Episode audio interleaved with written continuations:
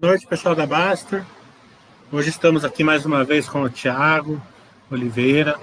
Ele é CEO da JHSF. A JHSF é um parceiro aqui da Baster. Todo trimestre eles fazem aqui um webcast para a gente, para é, tirar as dúvidas e dar um dos, dos seus acionistas que o monitoram aqui pela Basta. Também um overview aí do que dos próximos passos da empresa, né?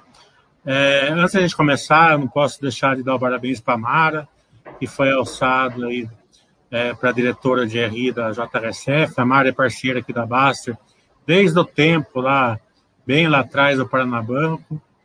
É, também um abraço para a Crediane, para a Amanda, que completa o time feminino EDRI da JHSF, que o Thiago está muito bem servido. É, lembrando também que essa live tem o intuito de, de é, educacional e de acompanhamento da empresa. A Baster não, é, de maneira nenhuma, ela indica compra, venda, manutenção de nenhuma ação, nenhuma empresa. E também é, a gente tem, tem, que fazer um disclaimer aqui, que o que vai ser discutido aqui pode é, ou não se concretizar no futuro. Condições de mercado podem alterar a, a, o que, alguma projeção que porventura seja feita aqui. É, boa noite, Thiago. Um prazer tê-lo aqui mais uma vez. E a gente agradece muito a você, JHSF. É, Mili, super obrigado aí pela, pelo convite mais uma vez. É, acho que a gente tem o maior prazer em estar aqui com vocês da Basta, é, com você também, é, pela, até pela, a gente já está tendo uma relação aí já mais, mais longeva, e acho que isso é interessante, porque permite é, a gente ir contando uma história é, do que a gente está procurando fazer aí com, é, com os negócios da companhia, né? A nossa vida, ela não acontece de trimestre em trimestre, ela acontece todos os dias. A gente acaba tendo, a gente relata né, para vocês de forma trimestral, mas é, dentro de uma, de, de, uma sequência que vem acontecendo nos últimos 50 anos, que é o, é o prazo de fundação da, da JHSF, e que certamente vai acontecer por muitos mais anos. Eu espero que seja muito mais do, do que 50 anos, o que a companhia vá é, existir aí no futuro.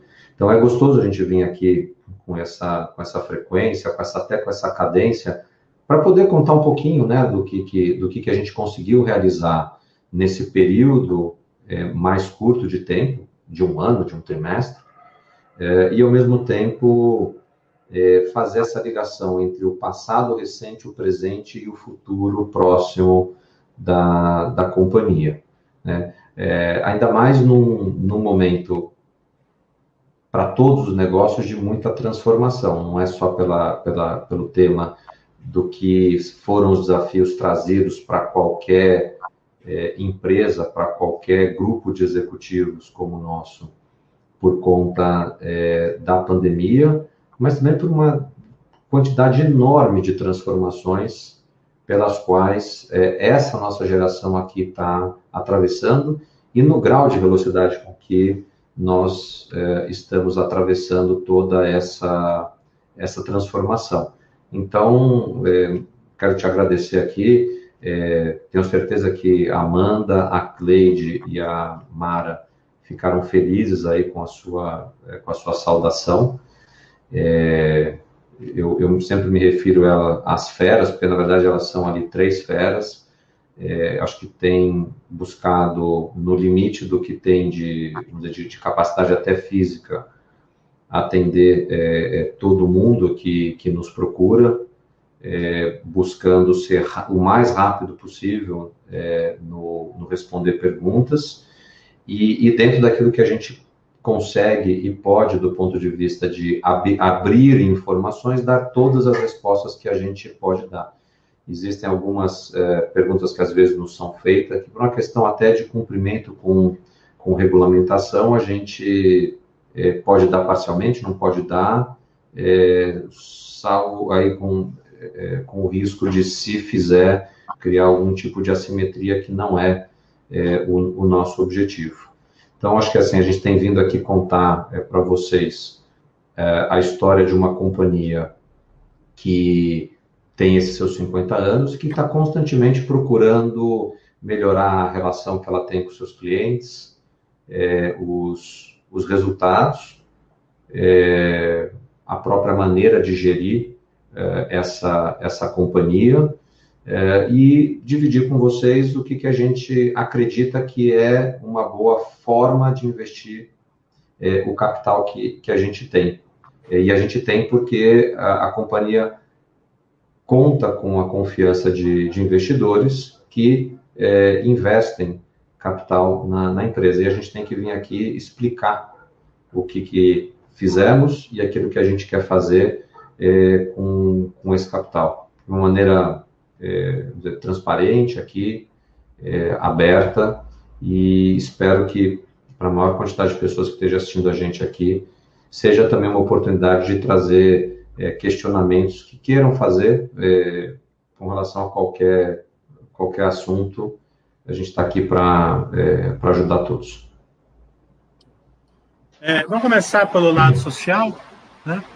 É, a JHSF ela tem uma preocupação muito forte social, vários é, empreendimentos aí sociais vocês ajudam, mas mais o foco maior ali no GRAC e capitalizado pela sua pessoa, que você é muito preocupado com, o GRAC, e a Baster também, sempre eu falo, peço contribuição para o pessoal.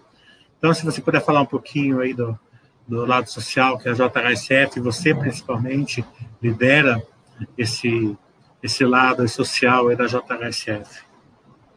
É, assim, legal de começar por, por esse tema, que normalmente é um tema que a gente vai deixando para o fim da conversa. É, eu acho que não é, assim, o social é super importante. Acho, acho que a gente, como, é, como empresa, é, como time de executivos que, é, que conduz a empresa, é, e aqui eu também tenho que falar muito do histórico que a família do acionista controlador tem com relação a, a esse tema é, social. Né? É, o, a, a, gente tem a plena consciência de que, como empresa, como grupo de pessoas, a gente está integrado a, de, a demais outras pessoas e que não necessariamente todas as pessoas é, têm as mesmas condições que a gente pode ter e outras que é, têm necessidades que a gente não tem. Então, é, o, o, pilar social que a gente, que a gente faz, é, ele é um pilar que tem um lado importante que está associado com entidades filantrópicas. É, e, e, talvez aqui a, a, a, dessas entidades, das várias entidades que a gente apoia, o GRAAC é uma delas. É, o GRAAC é um, é um hospital filantrópico que, que atende por ano, por ano não, de maneira, vamos dizer, constante, cerca de 3.800 é, crianças. É, e quando a gente conversa com eles, eles têm um desafio enorme, que é, sendo filantrópico, e para quem não entende o que é filantrópico, eles não cobram nada. É, cada dia que eles abrem a porta, eles precisam de 500 mil reais, meio milhão de reais todos os dias. É, então, é, a gente, como empresa, reserva um pedaço do, do apoio que a gente vai fazer a, a essas entidades filantrópicas para fazer para o GRAAC. Há cerca de cinco ou seis anos, é, a gente reuniu o time de pessoas da JHSF e falou assim: e se a gente abrir mão da nossa festa de final de ano e doar esse dinheiro para o GRAAC? Não é nada, não é nada, é uma das 3.800 vidas que a gente está ajudando através do, do, do trabalho que o GRAAC faz. É, então, é, essa, essa ação social, ela vai além. A gente olha é, para comunidades que estão no entorno de onde a gente desenvolve os nossos projetos e patrocina bibliotecas. É, agora, durante o período da Covid, a gente fez doação de medicamentos, de alimentos, de equipamentos de, de, é, de, de, monitorar, de monitorar respiradores. É, porque a gente tem, tem um entendimento de que era um momento em que aquelas pessoas precisavam de um algo extra. E a gente é, não se furtou a, a, a, se disponibilizar para fazer esse tipo de, de ajuda. Né? É, a companhia, é, ela tem dentro dos seus valores e ela pratica é, inclusão. Você acabou de citar as três pessoas que trabalham na nossa área de RI são três mulheres. A gente tem hoje 54% da força de trabalho da companhia na holding são mulheres. Dos diretores estatutários, 40% mulher. É, a gente está fazendo um censo nesse momento sobre diversidade dentro da companhia. A gente fez, a gente convidou 800 pessoas para participarem e já tem 600 respostas. Então, com um grau de engajamento muito grande. Por que isso? Porque a gente pratica isso no nosso dia a dia. E a gente quer aprender mais aonde tem oportunidade de fazer, de fazer melhor. Certamente tem mais coisa que pode ser feita aqui e a gente, entendendo onde tem essas oportunidades, certamente vai organizar ações para aprimorar ainda mais aquilo que a gente tem feito aqui. É, a gente, como empresa, é uma empresa que tem um, um acionista controlador. Mas é, não me recordo de uma outra empresa de capital aberto aqui no Brasil que tem controle definido e que 78% do conselho de administração é independente. Então, assim, é, é para quem, quem não conhece esse, esse item no detalhe, é, quem faz as coisas no dia a dia é a diretoria, mas a, o processo decisório ele é, é, é, ele é tomado em conjunto com o conselho de administração. Então, é, isso daqui mostra o quê? Mostra que a gente é uma empresa que está aberta para escutar de fora dessas pessoas que são, na sua grande maioria, para não dizer na totalidade, é, pessoas que foram hiper bem sucedidas nas suas carreiras, que a gente traz para perto da, da diretoria para absorver conhecimento, para ter é, orientação. É, esses, esses nove conselheiros, dos quais sete são independentes, eles participam de sete comitês de gestão que a gente tem na empresa. Um que olha é, a parte de, de, de, preparação e acuracidade das demonstrações financeiras, que é o Comitê de Auditoria Estatutário. É, a gente está no meio de uma transformação enorme dos nossos negócios e tem lá um viés digital. Então, a gente foi procurar duas pessoas dessas nove que têm uma experiência maior em digital do que o nosso time tinha. Então, tem lá o comitê digital, tem um comitê de gestão de riscos, tem um comitê financeiro, tem um comitê de ESG, que é isso aqui que a gente está falando, de social, de governança, de ambiental, e daqui a pouquinho comento um pouquinho também as nossas iniciativas aí no, no ambiental. Tem um comitê de gestão de pessoas, tem um comitê que todas as transações que a companhia realiza com partes relacionadas é analisada dentro desse comitê. Para quê? Para que as pessoas que estão fora da companhia tenham a tranquilidade de que tem pessoas também de fora analisando se os termos e condições daquelas transações são adequados, são, eh, vamos dizer, eh, a, preços de mercado. Então, é, é, a, gente, a, gente, montou aqui um, um, corpo de governança que ainda tem um, um conselho fiscal, que é um órgão de fiscalização, implantado.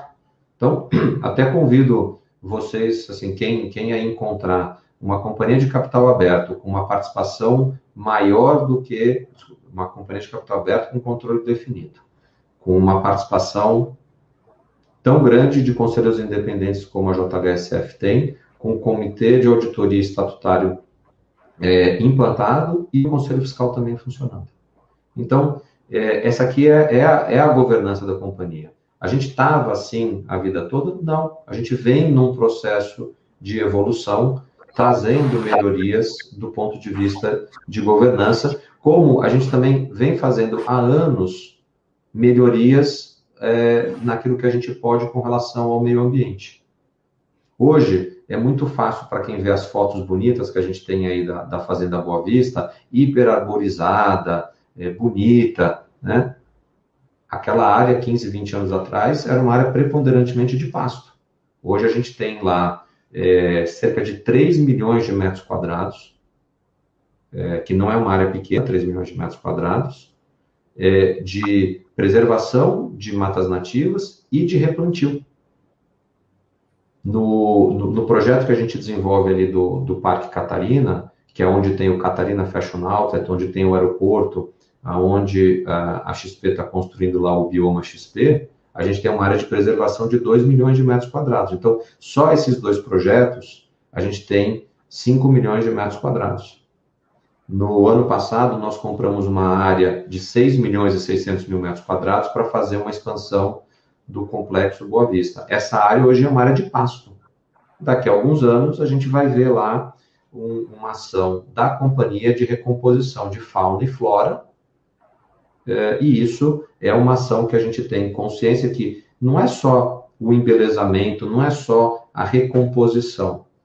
Também tem um lado de valorização é, é, daque, daquelas áreas por força dessa ação. Então, a gente vê aqui que o, o conceito da, da sustentabilidade, né, quando a gente fala de pessoas, de planeta e de rentabilidade, eles estão sendo trabalhados de maneira uh, equilibrada para que é, a nossa empresa tenha sustentabilidade de longo prazo.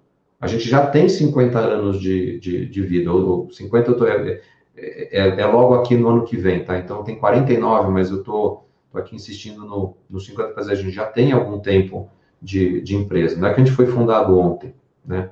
Então a, a gente tem uma preocupação com como tratar os, o, o descarte é, tanto de material orgânico naquilo que são as nossas atividades de restaurante, é, a parte de como é que lava é, a roupa de cama de, do, do, dos hotéis e por aí vai, passando pelo descarte do, dos resíduos de obras. E a gente faz esse movimento sempre que possível junto com cooperativas de reciclagem, que não deixa de ser uma também um, um pedaço aqui de uma, de uma ação de natureza social, porque muitas dessas pessoas tiram deste processo aqui o seu sustento.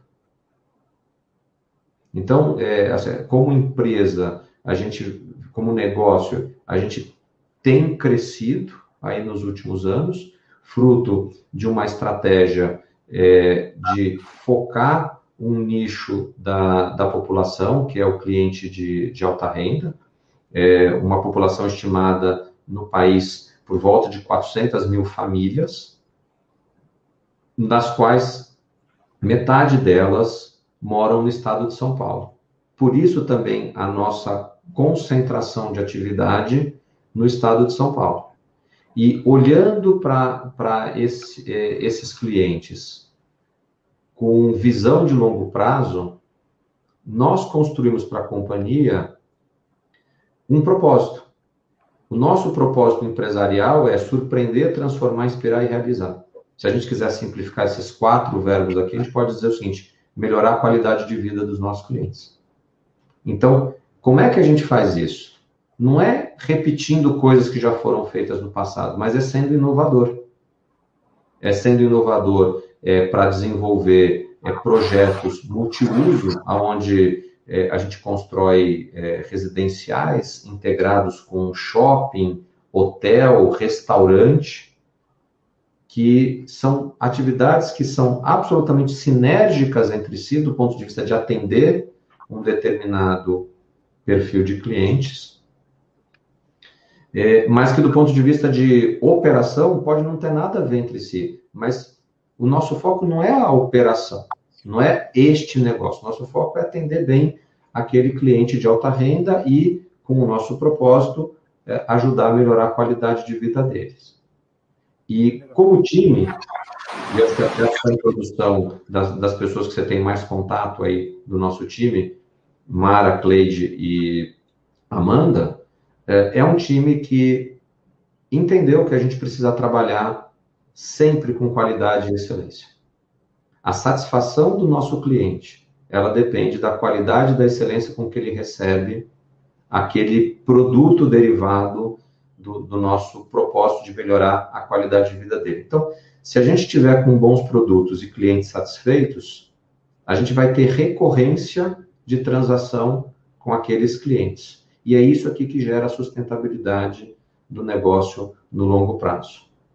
Então, essa, essa é a cabeça da, da, da, nossa companhia. Uma companhia que, no ano passado, é, a despeito de, de todos os desafios tra trazidos é, pela Covid, cresceu a, a, receita bruta em praticamente 100%.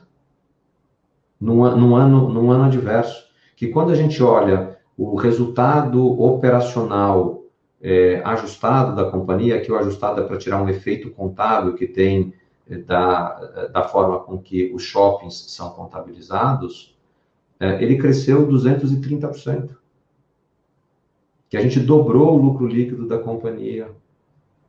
Então, é, é, isso aqui é o resultado mais fácil, mais tangível. Lá, abre, abre a DRE, você lê isso. Mas durante esse mesmo ano, nós abrimos dois shopping centers, três restaurantes, é, abrimos uma, uma quantidade grande de lojas é, de marcas premium internacional, que faz parte da nossa estratégia é, para o negócio de varejo. É, vimos os hotéis de lazer que a companhia opera com a, com a marca Fazano, com taxas de ocupação é, elevadas, né? E o aeroporto, que foi inaugurado em dezembro de 2019, Chegou em dezembro de 2020, a gente cresceu o tamanho da área de pátio e hangaragem em 150%. Por quê? Porque aquele investimento que é, pouca gente acreditava que fosse ganhar tração, ele gerou mais tração do que a gente estava preparado do ponto de vista de capacidade. Então, o que, que nós fizemos? Antecipamos em um ano esse investimento de, de expansão e estamos lá seguindo com a nossa visão de que é, existe um mercado é, de quase 4 mil aeronaves executivas no estado de São Paulo, é, dos quais, se a gente trabalhar 5% delas, falando de 200 aeronaves, a gente vai estar tá, é, bem além daquilo que é, a gente planejou para esse aeroporto no, no, longo prazo. Então, é, é as coisas que a gente está fazendo, Miri, elas, elas têm uma lógica. E, é, e eu estou aqui para dividir com vocês, é, no que eu puder, como é que a gente concatena todo, todo esse aspecto lógico do nosso negócio. A JRSF está avançando na governança da empresa aí. Você já explicou quais foram os procedimentos que vocês fizeram no último ano. É, e o mercado, ele, ele ficou assim meio, é, digamos assim, contrariado um pouco, e eu não entendi o porquê até agora, que vocês compraram apartamentos aí é, da empresa, né, a diretoria, alguns diretores, alguns conselheiros e tal, né? É, o que, que eles queriam? Que vocês fossem comprar na concorrência os apartamentos? Para mim, quer dizer que vocês confiam no que vocês fazem. É assim, a gente vai achar que, que o, pessoa, as pessoas que trabalham na, lá, na Louis Vuitton não vão usar produto da Louis Vuitton? Que o, a pessoa que trabalha na General Motors não vai usar carro da General Motors? É, eu acho que no final do dia, se, se, se, a gente, se, a gente, se a gente está fazendo a aquisição desses imóveis em condição de mercado, e é isso que diz o Comitê de Transação com Partes Relacionadas, não sou eu que estou dizendo. São pessoas independentes, estão dizendo o seguinte, ó, a gente foi aqui, analisou a, a transação ela é adequada. Qual o problema? Eu, eu, sou um cliente como outros clientes são para a empresa. Eu, eu, não tenho um desconto de valor, é, não estou levando de graça, não estou morando de graça, num, num, imóvel, num imóvel da companhia.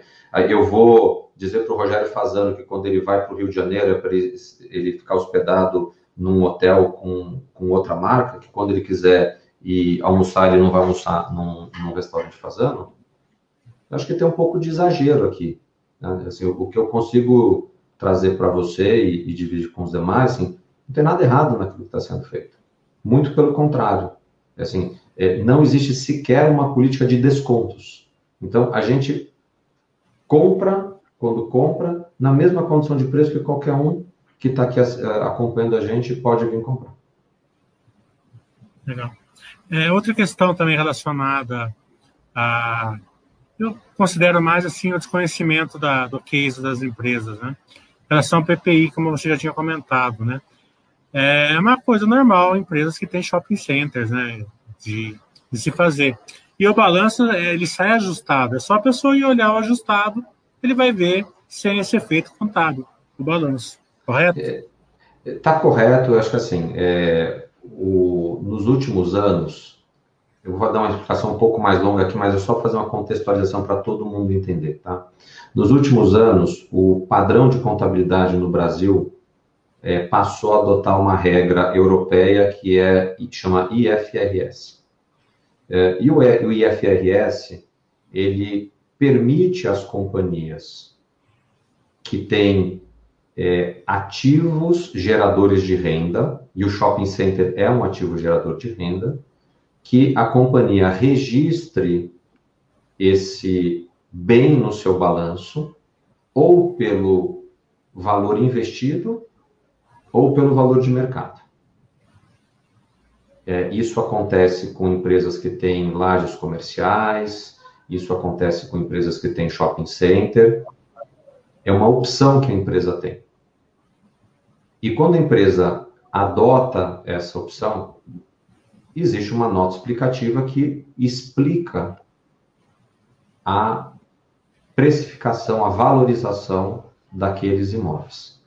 Essa é uma, é, essa, esse trabalho de avaliação não sou eu que faço, não é ninguém do time interno que faz. A gente contrata uma empresa de avaliação independente essa empresa faz o trabalho dela. A empresa de auditoria externa olha aquele trabalho, vai fazer as críticas que precisarem serem feitas, e uma vez consensado qual é o valor, o comitê de auditoria olha e aí que é feita feito o processamento da contabilização disso no balanço da empresa, gerando é, ajustes para mais ou para menos no resultado de um determinado exercício. Isso que eu estou traduzindo para vocês é o que é a regra, o que é, é, o que é o IFRS. Então, é, a JHSF, ela, ela que tem esse modelo de negócio que eu, que eu descrevi agora há pouco, ela cresce a sua base de shopping centers. E o fato da gente ter apresentado resultado positivo das nossas propriedades para investimento, diz que os investimentos que a gente está fazendo na construção de patrimônio para a empresa, eles estão sendo positivos. Por outro lado, esse, essa diferença entre o valor que a gente investiu e o valor de mercado, que é o tal do valor justo da, da, da propriedade para investimento, é, esse é um valor que ele não fica disponível para distribuição de dividendos. Então, não existe uma descapitalização da empresa, não existe nenhum tipo de reflexo desse movimento que não seja mostrar para os acionistas da empresa o que, que uma empresa independente terceira entende que é o valor correto para aquele ativo dos 560 shoppings, 570 shoppings que tem no Brasil, cerca de 460 shoppings passam por esse processo. Legal. a gente, a, a gente entende que essa é uma maneira de trazer transparência para o entendimento de quanto vale, na visão desse avaliador, o dinheiro do nosso acionista que foi investido num, num shopping center. Muito boa essa explicação, porque é uma dúvida que as pessoas tinham, né? Então é bom colocar os pingos nos is aí com quem realmente conhece. É, Tiago, vamos fazer um overview aí dos resultados do ano passado aí da JHSF? Pode ser um pequeno overview, porque eu já fiz uma live aí sobre os resultados dela. Você né? é, quer que eu faça do consolidado ou você prefere por unidade de negócio? É melhor fazer o consolidado. Tá bom. É, pode ser bem, bem com síntese, porque eu já fiz uma live, né? E também é, vai ser prazeroso para você, porque os resultados aí foram bem expressivos, né? Então, Você sabe que o meu, meu maior prazer, Mili, é, é, é, fazer parte de um time como o que a gente tem lá na, lá na JHSF. É, de, de ser uma das 3.200 pessoas que, que se realiza é, dentro daquela visão de longo prazo, dentro de um, de um propósito de aprimoramento de qualidade de vida e dentro de uma motivação de fazer com qualidade e excelência. Então, é, isso aqui é, é, é, o, é o maior prazer. Eu acho que o, os números que a gente teve no ano passado e foram números bons. É, eles não são reflexo só do que foi feito no ano de 2020, mas eles, eles são reflexo do que a companhia está fazendo há muitos anos. Então, boa parte do crescimento da nossa receita veio de vendas do empreendimento Fazenda Boa Vista. Esse empreendimento, esse ano, completa 14 anos. Então, há 14 anos a gente está é, é, fazendo a Fazenda Boa Vista. Ele veio de venda de unidades imobiliárias na é, é, no entorno do Shopping Cidade Jardim. É, o shopping foi inaugurado em 2008. Então, assim, o que eu, que eu quero dividir aqui com você e com, e com todo mundo é, é, uma mensagem de que o, o, os resultados, eles não aparecem da noite para o dia. Eles são uma construção. É, a gente que gerencia empresas, é, a gente não está pensando no próximo trimestre apenas. A gente tem que pensar nessa empresa, com em qualquer empresa, com visão de longo prazo. Então, o que foi muito interessante do meu ponto de vista da empresa no ano passado, não foi necessariamente os números que a gente está reportando, mas foi o que a empresa avançou estrategicamente na área de shoppings, por exemplo. Ah, com pandemia, com tudo, a gente inaugurou dois shoppings. A pandemia, os restaurantes fecham. Nós inauguramos três novos restaurantes. O que eu quero dividir com vocês, gente, é, apesar das adversidades de curto prazo, a gente não deixou de executar o nosso plano de, de médio e longo prazo. Então, é, é, quando a gente falou um pouco de, do filme, né, que é contar essa história, é, esse é um filme que a gente está contando já, sei lá, alguns trimestres, alguns anos, e, e é um filme que ele está direcionando é, o futuro apontado na, na direção de olhar a divisão de incorporação da empresa, dividida em três áreas de crescimento, que é uma área é, na cidade de São Paulo, no entorno do Shopping Cidade Jardim. É uma área que, como eu falei, a gente está lá há 14, 15 anos, é, e que tem ainda alguns terrenos, e talvez sejam os principais terrenos disponíveis nessa região da cidade, fazendo parte do banco de terrenos da companhia. Portanto, é uma região que a gente conhece o fluxo, a gente conhece as pessoas que gostam de morar lá, a gente conhece quais são os atrativos da cidade aqui, a gente conhece aonde são as deficiências que a cidade tem aqui. E esse conhecimento do atrativo e da deficiência, ele permite com que a gente construa um produto que tem um encaixe para aquela, aquela região da cidade. A gente não tem projetos espalhados pela cidade, a gente tem aqui. Então, aqui a gente conhece. O mesmo eu posso falar com relação ao projeto do, do Complexo da Boa Vista. Muitas pessoas perguntam, poxa, esse, projeto é muito bem sucedido, por que vocês não fazem um no estado X, no estado Y? porque a gente conhece o estado de São Paulo, a gente conhece aquela região e a gente entende que aquela região tem atrativos e ao mesmo tempo tem oportunidades. A gente trabalha em cima dos atrativos e, e procura em cima das oportunidades criar uma, fazer uma criação é, de valor para o é, é nosso empreendimento, isso se traduzir em, em valor também para os nossos clientes. E uma área, uma terceira área que a gente está trabalhando, que também é uma área que a gente tem há 13 anos, é o que a gente chama do Parque Catarina, aonde está funcionando o principal outlet do país, principal em termos de tamanho, principal em termos de reconhecimento de qualidade, que é o Catarina Fashion Outlet. É, no mesmo local fica o, o aeroporto, São Paulo Catarina Aeroporto Executivo, e é, é nessa mesma área que, depois de fazer um, um trabalho de escolher a área que, que, que queria comprar para fazer é, o projeto, a XP entendeu que ali é, era uma área adequada para a realização do empreendimento deles. Que bom! A gente também acha que é uma área hiper atrativa. A gente está pouco mais de meia hora do centro de São Paulo, numa das regiões do estado de São Paulo que mais cresce e uma região que é relativamente adensada. Só que é uma região ainda que tem oportunidades para a gente melhorar o que, que é oferecido lá dentro.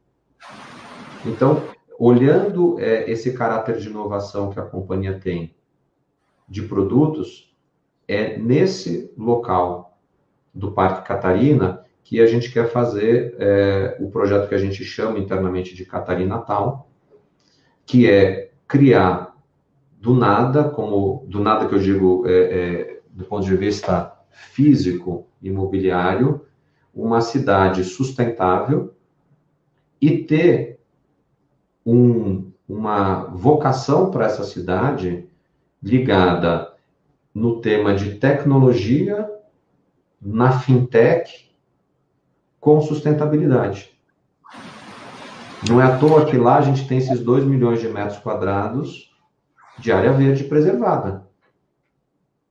A gente quer que as pessoas que optem por ter os seus negócios lá possam ter para si e oferecer para os seus é, empregados qualidade de vida.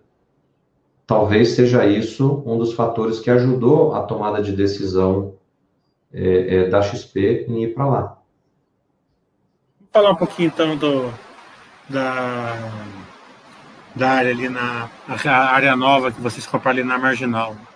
A despeito também do que a negada acha, que a, que a JHSF não gera caixa, a JHSF gerou um caixa muito forte esse ano aqui, 500, 600 milhões, né?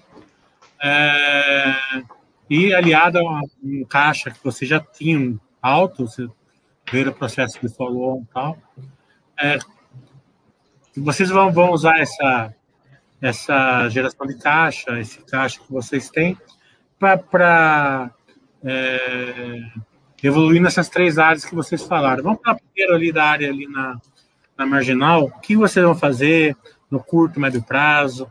É, é, Miri, só para situar as pessoas, é, essa área que você está se referindo é, é um terreno de quase 35 mil metros quadrados, portanto, um terreno grande. Né?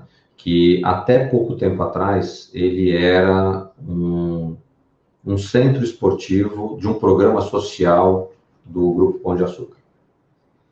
É, esse terreno ele está distante do ponto de vista, é, vamos dizer, linear, um quilômetro da onde fica o shopping Cidade Jardim.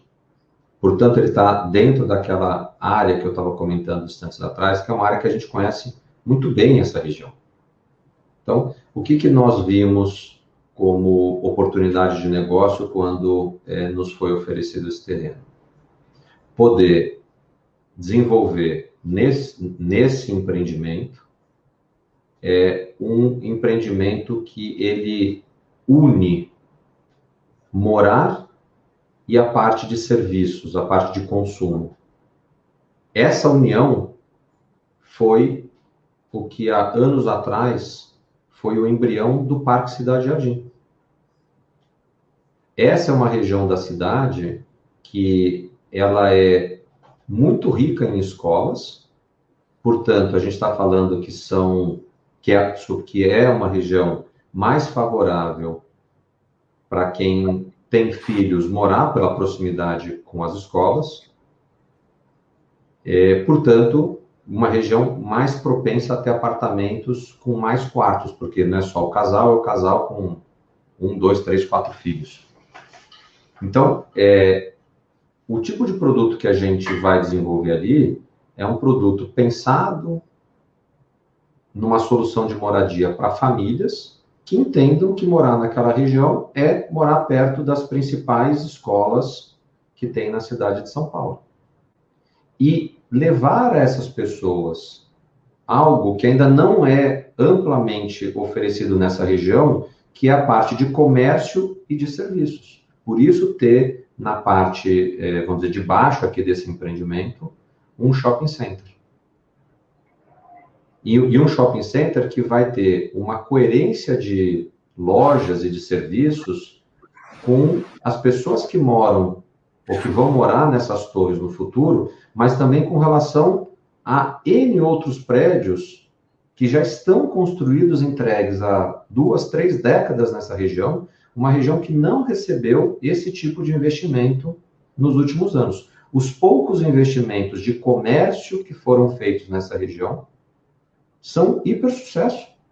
Quem mora aqui em São Paulo eh, sabe do, do, do que é o supermercado Pão de Açúcar, que é vizinho de, de muro lá de onde a gente está, aquela loja de materiais esportivos Decathlon, o, o Leroy Merlin tem um power center já muito forte ali dentro, o que mostra o seguinte, tem, é, é, tem espaço para consumo, não existe oferta.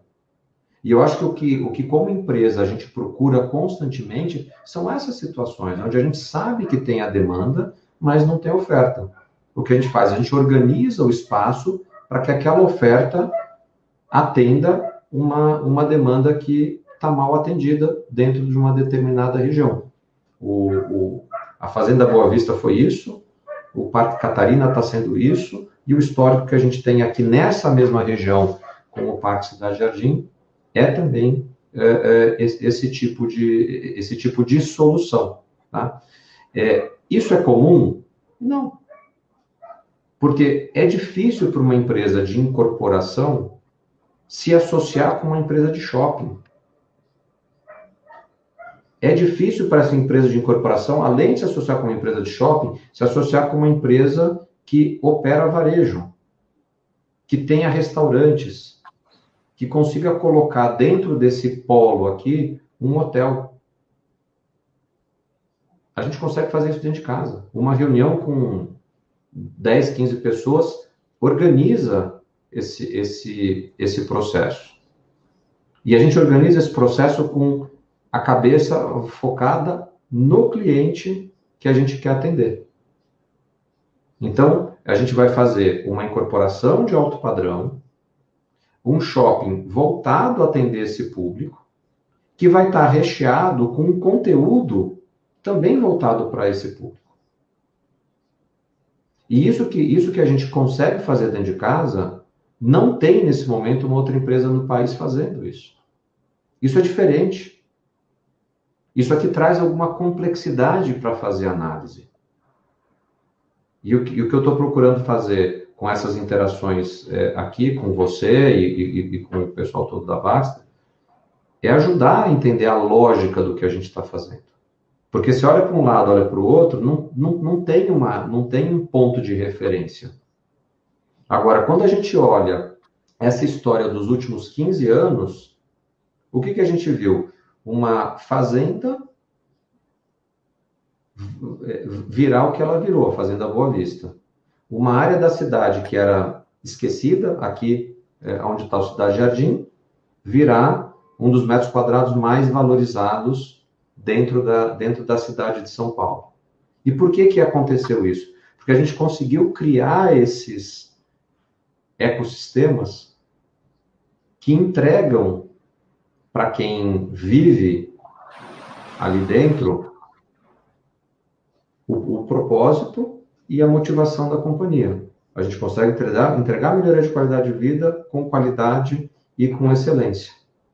Então, não é atípico a gente ter um cliente que mora em São Paulo, no Parque Cidade Jardim, e que tem uma casa na, na Fazenda Boa Vista. Ou no Boa Vista Village. É, isso, isso é comum. Por quê? Porque a, a, as pessoas hoje, os clientes hoje têm o um entendimento de que a gente tem essa capacidade de entregar, é, por exemplo, um shopping que, a despeito do que aconteceu no, no ano passado com pandemia e com tudo mais, um quarto trimestre do ano passado, em que a gente ainda trabalhou com restrição de horário, a gente teve crescimento, é, crescimento de receita trimestre contra trimestre de 80%, 87%. Por que isso? Gostava de vocês, foi muito bom, realmente. É, fala um pouco da Fazenda Boa Vista, vocês compraram agora ali, é, ano passado também, uma área de 6 milhões e meio de metros quadrados, que com a infraestrutura que vocês têm que fazer, metade mais ou menos vai ser de área é, venda, de vendável, né? É, como que estão os projetos? Como que estão aí né, ali as, as aprovações da prefeitura? A gente está sabendo que está mais complicada por causa do coronavírus. Tem, tem, já tem projetos para serem lançados aí no curto e médio prazo. É, como que está o desenvolvimento dessa área aí que vai gerar bastante valor para a empresa e para os seus acionistas? Miri, é, a gente está bem avançado do ponto de vista de fazer o, o, macro desenho, a gente chama isso de master plan. Tá?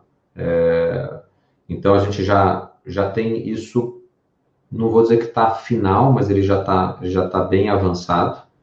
É, é, um, é um produto também voltado para o público de, de alta renda e um produto que visa complementar o que a companhia vai ter em estoque de imóveis que, de forma coerente, aquilo que hoje é a Fazenda Boa Vista, o que está sendo o Village e o que essa, o que essa terceira área aqui ela também é, será.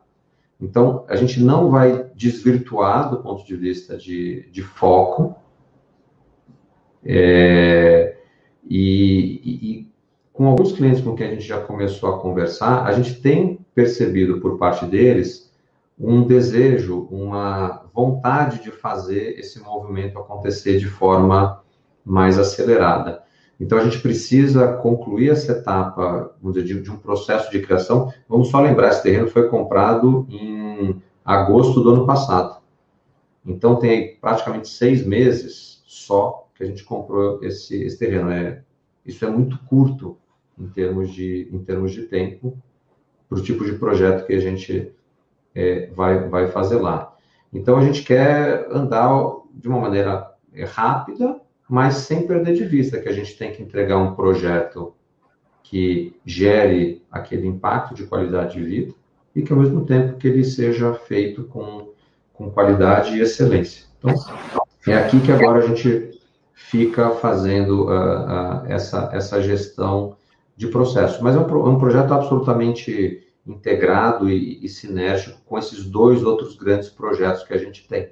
Né? Até aproveitando para dividir aqui com vocês, é, o projeto do, do Boa Vista Village, ele, ele nasceu num terreno que a companhia tinha há talvez 10 anos e que nos últimos meses surgiu a oportunidade da gente agregar é, duas novas áreas, fazendo com que esse projeto ficasse ainda maior.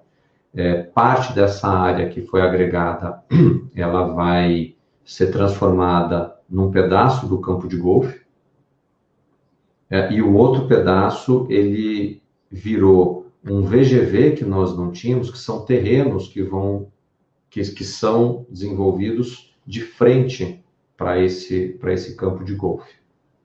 Então, na nossa geração operacional de caixa do ano passado, já está um investimento feito nesses terrenos. Mas para os próximos anos é que vai começar a entrar o dinheiro relacionado à venda desses, uh, desses novos terrenos. Então, é, eu insisto, olhar os números, mas sem entender o que está acontecendo no filme, é, é um pedaço só da análise. Né? E a gente acho que está aqui para ajudar é, você e, e, e, o pessoal todo aí a entender o que, que a gente está fazendo né, é, com, é, com os negócios da companhia. E por que, que a gente fez esse movimento? Porque tem demanda. É, o, a primeira fase que a gente lançou desse empreendimento Boa Vista Village, que ela ele tem prédios A gente vendeu 75% dessa fase sem ter stand.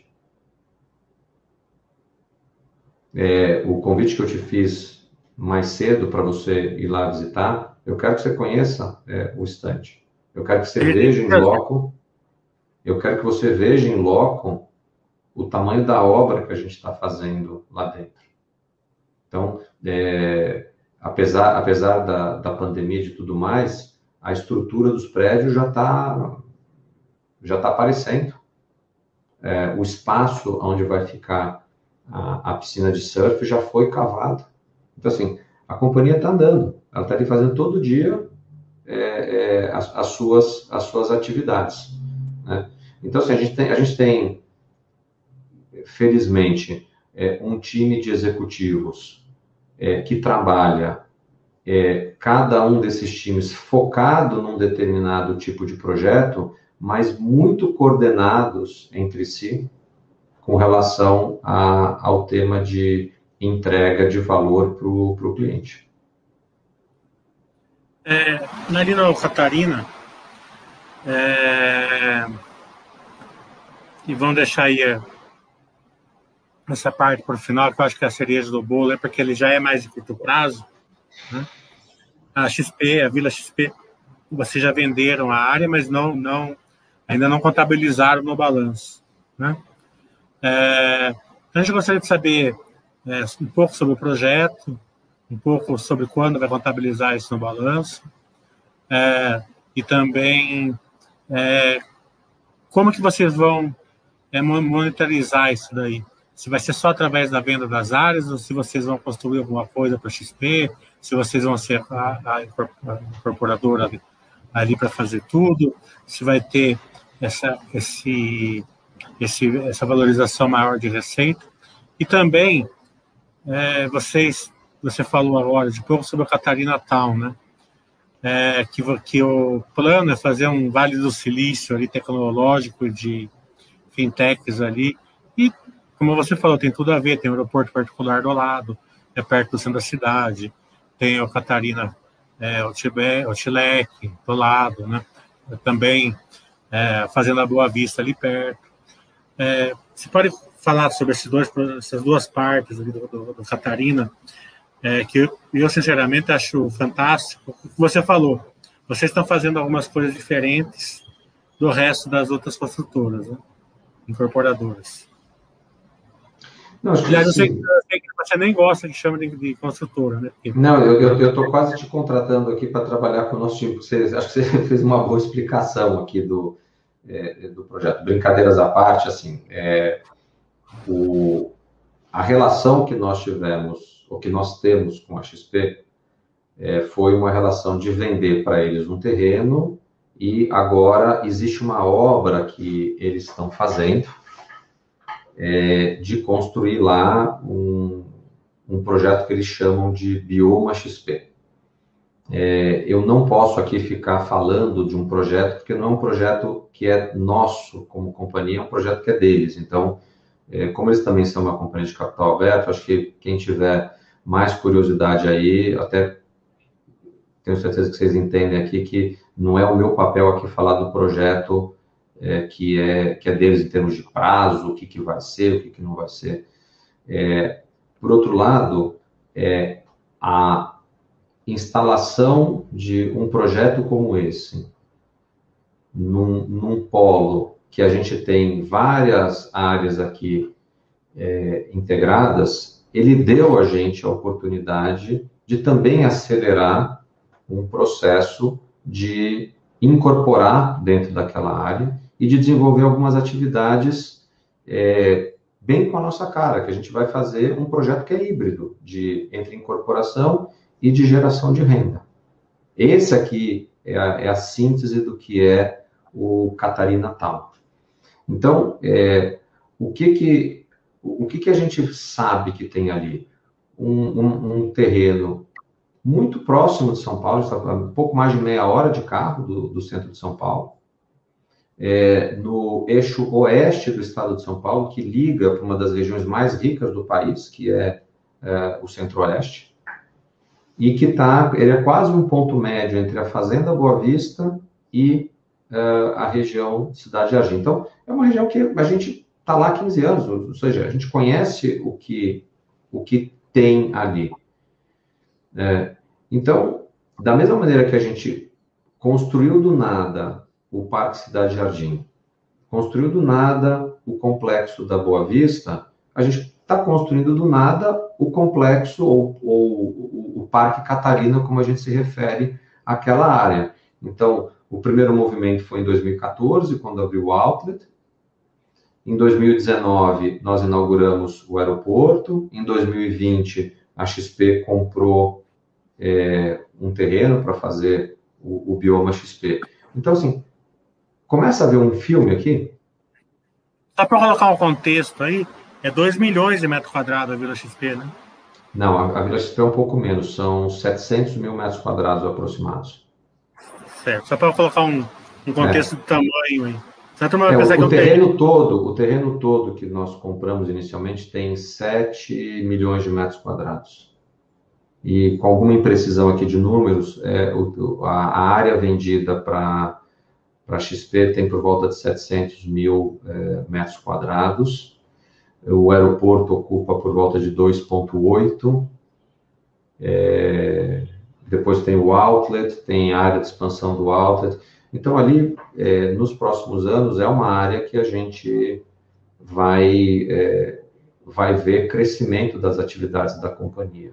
Como a gente está vendo mais para o interior na Boa Vista e como a gente também está vendo aqui na cidade de São Paulo. Né? Pegando até um gancho que eu estou falando de cidade de São Paulo, o movimento que a gente está fazendo no nosso na nossa expansão física de shoppings, ele é um, um movimento de estar cada vez mais próximo da casa dos nossos clientes.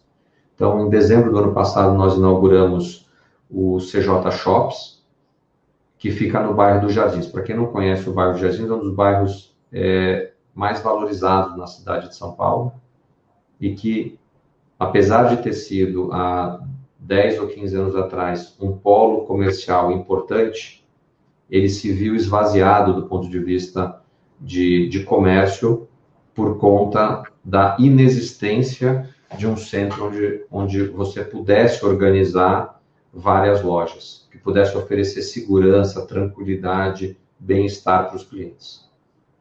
Dentro desse bairro dos Jardins, a gente tem o Hotel Fazano, tinha um pedaço de um quarteirão, uma rua e o restaurante Gera.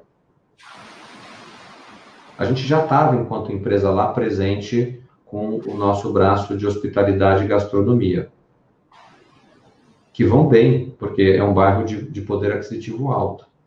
O que a gente não estava presente era com esse pedaço aqui que a gente é, trouxe com a abertura do shopping, que é dos centros comerciais nosso braço, vamos chamar aqui de, de consumo. Tá? Esse mesmo movimento a gente está fazendo no, na, na, região da Faria Lima, no bairro ali do Itaim, em São Paulo. Nós temos três restaurantes, em breve vamos operar um hotel, já fizemos alguns apartamentos residenciais no passado, naquela região. Sabemos que é uma região com que moram pessoas e frequentam pessoas com um nível de renda que faz sentido para o tipo de empreendimento que a gente desenvolve. E nós não estávamos presentes ainda com esse nosso braço de consumo. Então, esse é um projeto futuro que a, que a companhia tem. O terreno já está comprado, eh, o CEPAX, que é o direito de construção, é, eles também já estão já estão comprados.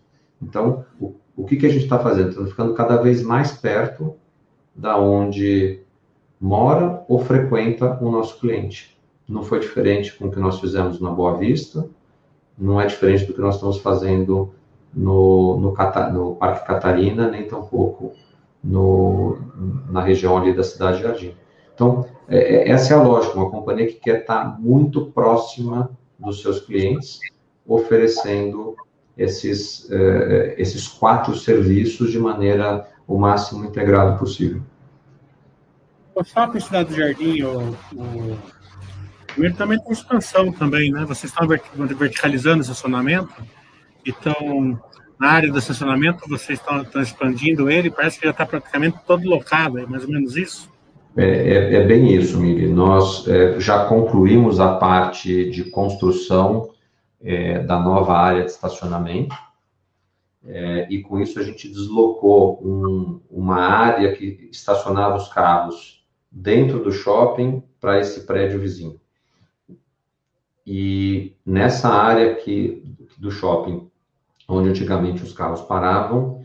É, a gente começa agora um, uma, uma conversão daquele espaço de ser garagem em espaço é, para lojas. E, e, com isso a gente vai crescer é, em cerca de 30% a área de locação dentro desse empreendimento. Então, é, eu vou tentar ajudar aqui quem, quem não conhece esse empreendimento. Ele tem três torres de escritório, dez torres residenciais que já estão prontas, uma que está em construção, que é o Fazano Cidade Jardim. É, todas essas torres residenciais são apartamentos de, de alto padrão, preços aí de 35 a 40 mil reais é, o metro quadrado.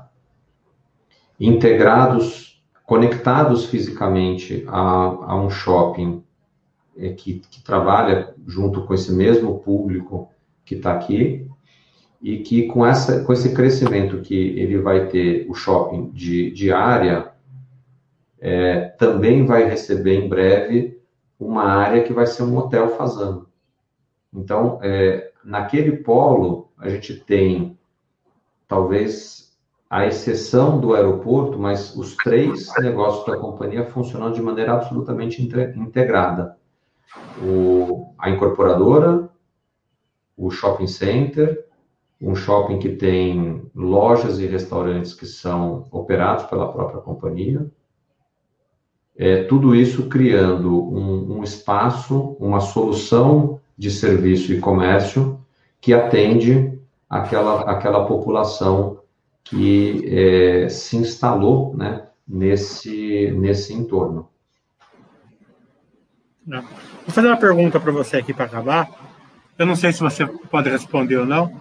Se você não puder responder, não tem problema nenhum, mas eu sou obrigado a fazer, até porque é, eu tenho muito amigo meu que é acionista e me pediu para fazer essa pergunta. Vai vir uma recompra aí? De ações?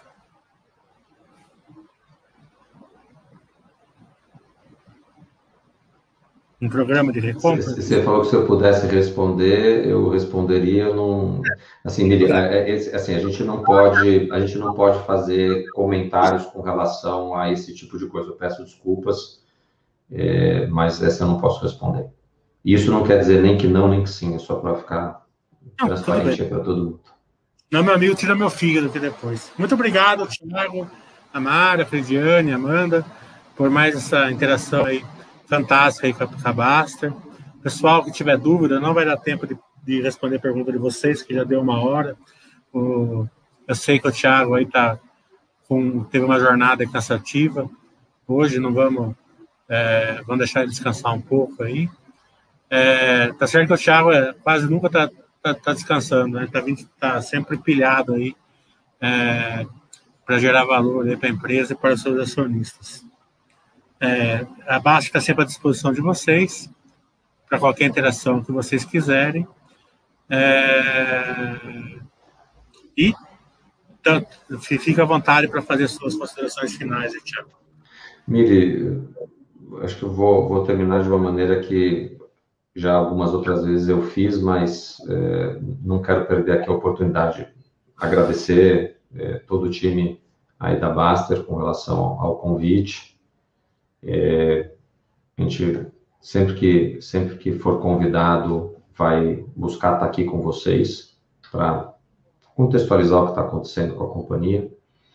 É, mas eu queria convidar aqui o pessoal que, se está aqui assistindo, acho que tem algum interesse em investimento. E quem tem alguma coisa investida, provavelmente tem muito mais do que muita gente que passa é, necessidade. Escolhe uma, uma instituição, é, vê lá o que, que eles precisam, é, tenta, tenta ajudar. É, às vezes essa ajuda é uma doação em dinheiro, às vezes essa ajuda é uma doação no tempo, às vezes essa ajuda é uma forma de ir buscar algum tipo de recurso para aquela organização. É, posso dizer que quando a gente consegue, é, quando a gente consegue ver o resultado disso, é, é muito mais prazeroso do que acertar é, um trade. É, e alguma coisa que a gente pode fazer, é, aliás, que a gente deve fazer, não é nem que a gente pode, que a gente deve fazer. Acho que isso. Porque a, a nossa classe social às vezes perde a referência, né? Às vezes um litro de leite salva uma vida, né? É, às vezes, eu sempre falo assim, às vezes é melhor você é, abrir mão de, um, de uma coisa supérflua e doar um pouco do dinheiro, como vocês fizeram aí na, na festa de final de ano de vocês, que uma vez eu estava pegando um avião de acho que de Nova York para para Itália e estava passando um comercial da do Médicos Sem Fronteiras lá pedindo doação. Eu fiquei abismado um dólar vacinava 200 crianças. É coisa assim absurda o, o dinheiro que o que o dinheiro pode fazer em relação ao, ao, próximo né e às vezes a gente gasta ali muito dinheiro em, em coisas que são totalmente supérfluas e, e, a gente não faz a nossa parte para ajudar o próximo. Isso aí, acho que é, é, essa, essa é a mensagem. A gente tem que fazer a nossa parte aí para ajudar o próximo. E como a gente sabe que muita gente assiste aqui essa mensagem, espero que muitos cheguem até esse pedaço aqui desse bate-papo. Para mim foi bastante agradável é, e que entendam essa, essa mensagem de solidariedade, de ajuda ao próximo. É, experimenta. Eu não conheço ninguém que desistiu. Isso aí. Tiago?